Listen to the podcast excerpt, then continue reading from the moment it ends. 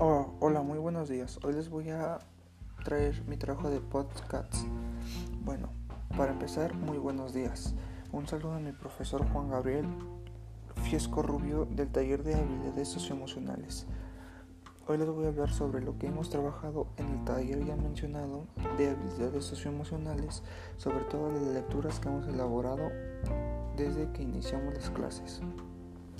Bueno, el primer tema que nosotros vimos fue el 1.2, que venía, ¿qué valoro? Reconocer qué es la importancia que más me importa. Bueno, en este trabajo venía sobre, sobre la importancia de valorar algunas cosas. Por ejemplo, venían trabajos sobre reflexión, sobre, sobre también para qué sirve nuestra identidad, sobre empezar a valorarnos sobre nosotros mismos. Después segundo trabajo fue el 1.3, que se llamaba Mis logros en la vida. El subtema o la referencia era donde hay un sueño hay un camino. Bien, este trabajo nos hablaba sobre los, los logros que queríamos tener nosotros en nuestra vida, en un futuro, sobre nuestras planeaciones que teníamos, ya sea en corto o largo plazo. Yo puse como, y también venían temas eh, sobre nuestros logros que queríamos hacer o también sobre cuando tuvimos alguna dificultad en nuestra vida, cuál fue nuestro logro y cuáles fueron nuestras fortalezas. De hecho, en este trabajo, el tema principal en un esquema que elaboramos fue el logro. Eh, y después al lado venían, con, venían este, nuestras fortalezas este, que nosotros teníamos al momento de hacer ese logro. Nuestro siguiente trabajo fue el 1.4, el cual se llamaba ¿Para qué soy bueno o buena y en qué me gustaría mejorar? Como referencia venía, existe al menos un rincón del universo que con toda seguridad puedes mejorar y eres tú mismo. Bueno, este tema nos hablaba sobre para qué yo soy bueno, en qué como en la anterior actividad, cuáles son mis fortalezas y cuáles son mis debilidades como yo como persona. Eh, yo puse, por ejemplo, en una de mis fortalezas, por ejemplo, para qué soy bueno, mis fortalezas es, uno, mi carácter, dos, mi esfuerzo, tres, que soy bueno en la materia de química, en 4 también que igual una de mis fortalezas es la historia y en 5 que soy bueno en actividades físicas. Después en mis debilidades puse que una de mis debilidades son las matemáticas, que no soy bueno en las matemáticas, se me complican demasiado. Otra de mis debilidades es que soy muy muy y no sé quedarme en un solo lugar mucho tiempo. Otra de mis debilidades que puse la tercera fue que no soy para nada bueno eh, eh, al momento de, de mantener alguna información y otro es que la última fue que no, no logro comprender a la primera sobre algún tema o algo que me están explicando. Después hicimos en ese mismo trabajo, en el 1.4, este, sí, eh, nos pusieron a hacer en equipos y mi equipo se llamó Los Changos. Y en el cual teníamos que hacer, este, saber, en nuestros equipos teníamos que hacer saber cómo, cómo eh, dar a entender cuáles son nuestras fortalezas y debilidades.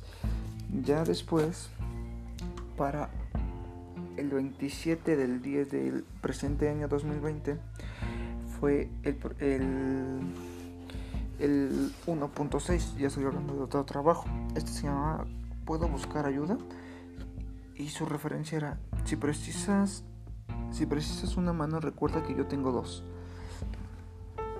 Bien, en este tema el primer trabajo dice, escribe una situación o problema que te preocupe relacionado con tu clase de matemáticas o en la escuela en general. Nos habla sobre eh, algún, alguna situación o algún problema que hayamos tenido nosotros como alumnos en la escuela.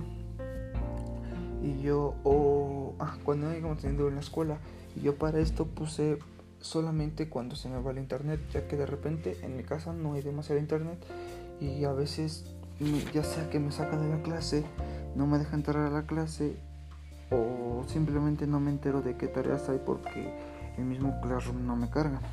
Después nos habla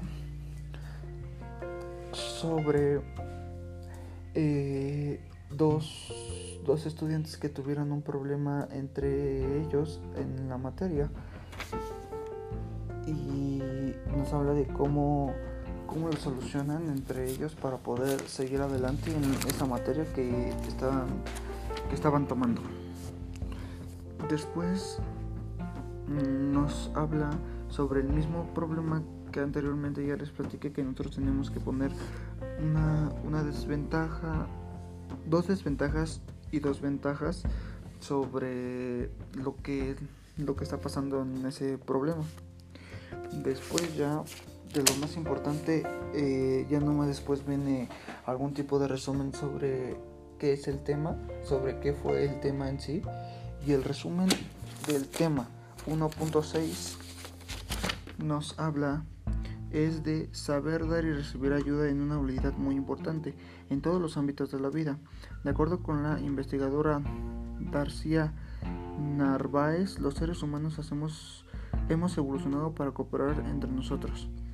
De que desde que nacemos necesitamos del cuidado de otros para sobrevivir y a lo largo de toda la vida de una u otra manera dependemos de los demás. Reconocer quiénes son las personas que pueden apoyarte y aprender a solicitar su ayuda te permite fortalecer lazos de cooperación, afrontar mejores las dificultades y lograr tus metas. Ese ya fue el tema 1.6. Ahora pasamos al tema 5.1. Eh, el tema 5.1 nos habla sobre las emociones y el bienestar. Su referencia es la, felicidad depende de nosotros mismos. El primer problema dice, lee, lee en el glosario la definición del bienestar. 2. Piensa en un momento en el que hayas sentido sentido bien, haz un dibujo sencillo o escribe una frase que presente, que represente ese momento y contestar las preguntas. Yo una de mi, de cuando me puse feliz fue cuando me operé, cuando, cuando me operaron mis dos caderas, porque para, eh, porque bueno yo puse de tema central eh, el día de mi operación y en ese me puse, me la, venían unas preguntas alrededor y me dice ¿Dónde estabas? Y yo le puse en un hospital de Lomas Verdes. ¿Con quién estabas? Con mi papá, mamá, abuelo y tíos. ¿Qué pasó? Me operaron mis dos piernas de la cadera. Escribe tres emociones que sentías. Pues estaba nervioso y estaba nervioso, temeroso y asustado a la vez.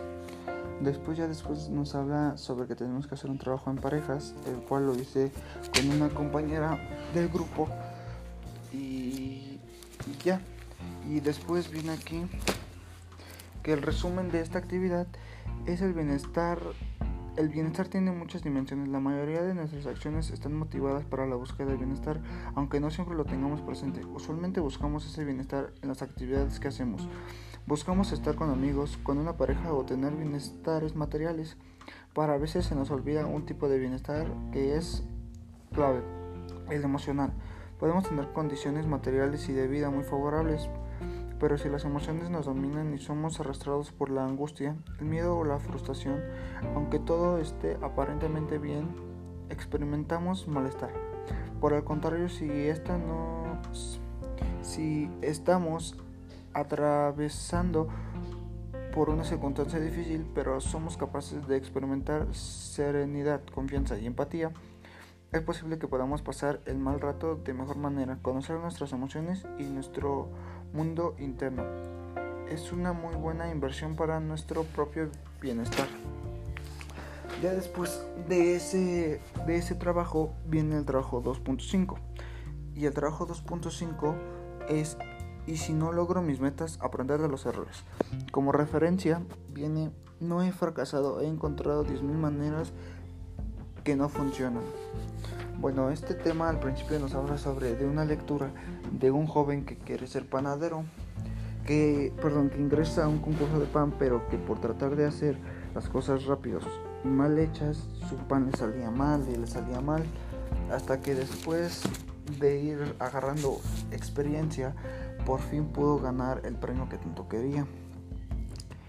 Y ya solamente ya hasta, hasta el final nos viene eh, que un trabajo que dice tres, alguna situación en la que te hayas equivocado y ya solamente yo como alumno tenía que escribir alguna situación en la que yo me haya equivocado y haya asumido mi responsabilidad o haya aprendido sobre eso. Ya solamente viene en el resumen del, del tema. Todas las personas cometemos errores y ante esto podemos sentirnos frustrados, desilusionados y darnos por vencidos, o bien podemos verlos como una oportunidad para aprender, creer y mejorar. La próxima vez que cometas un error, intenta recordar que todo el mundo se equivoca, no solo te pasa a ti. Aprovecha el momento para preguntarte qué te puedo qué puedo aprender de la situación. Ya después de ese tema viene ya uno de el tema 5.2 que este es relacionado a algún tema anterior el cual se llama Las emociones en mis relaciones. Eh, la referencia es, teóricamente somos el ser racional por excelencia y sin embargo somos la especie más emocional. Eso nos habla sobre, bueno, el tema nos empieza a hablar sobre las relaciones que tenemos nosotros como adolescentes, de los cuales podemos actuar, actuar de dos maneras, que es la correcta y la incorrecta.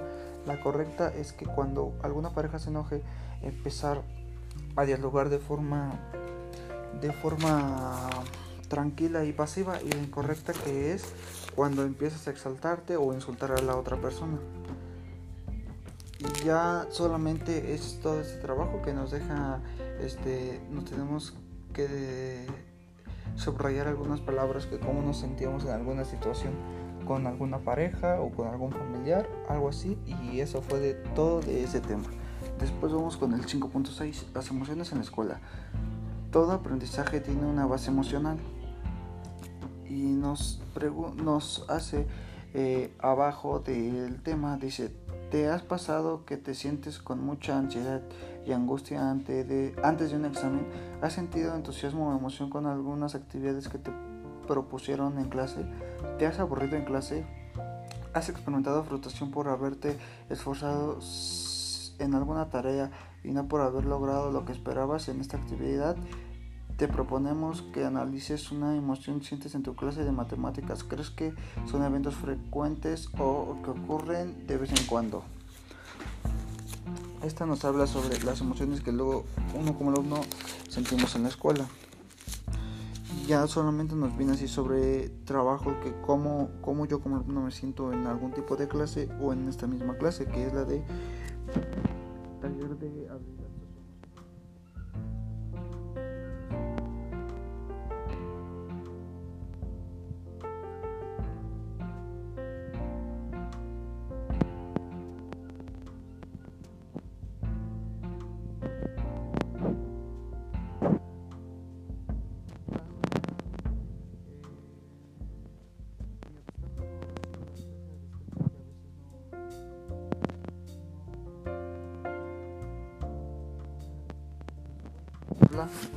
sobre el resumen.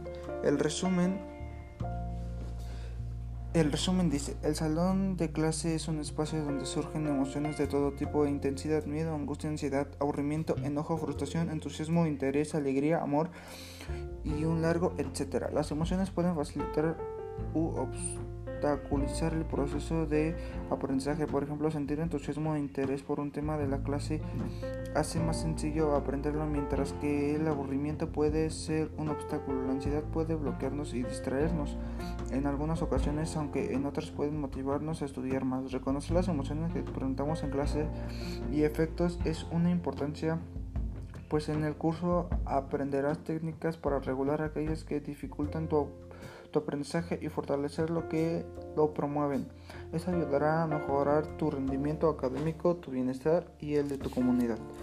Después de ese tema fue todo. Ya después vamos con el tema 3.3, el cual se llama sobre los obstáculos que tengo sobre, sobre cuáles obstáculos tengo control y sobre cuáles no. Este nos hace referencia o nos pone como ejemplo a una mujer que sufre de alguna enfermedad que se le está cayendo el pelo. Y en lugar de deprimirse, como lo hace la mayoría de la gente, ella lo toma de la mejor manera y sale hacia adelante. La referencia de este tema es la libertad es un logro interno que a un ajuste externo, perdón. Sobre este tema prácticamente solamente fue eso y el resumen nos habla. El sufrista puede convertirse en un experto para surfear grandes olas. La mujer decide tener un buen día independientemente de que no puede controlar lo que sucede. La frustración puede transformarse en perseverancia, la actitud pesimista en optimista. Los obstáculos internos son, son hábitos o características personales que se pueden transformar positivamente para lograr tus metas. Todo depende de ti. Reconocer los obstáculos internos como transformables es una forma más realista de verlos y un paso para modificar a nuestro favor. Ya después nos habla sobre el, el, último, el último tema que es el 9.6. El 9.6 es el aspecto dual de las emociones.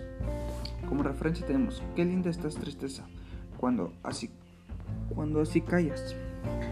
Este, este último tema que hemos visto sobre este semestre o bloque o bimestre nos habla sobre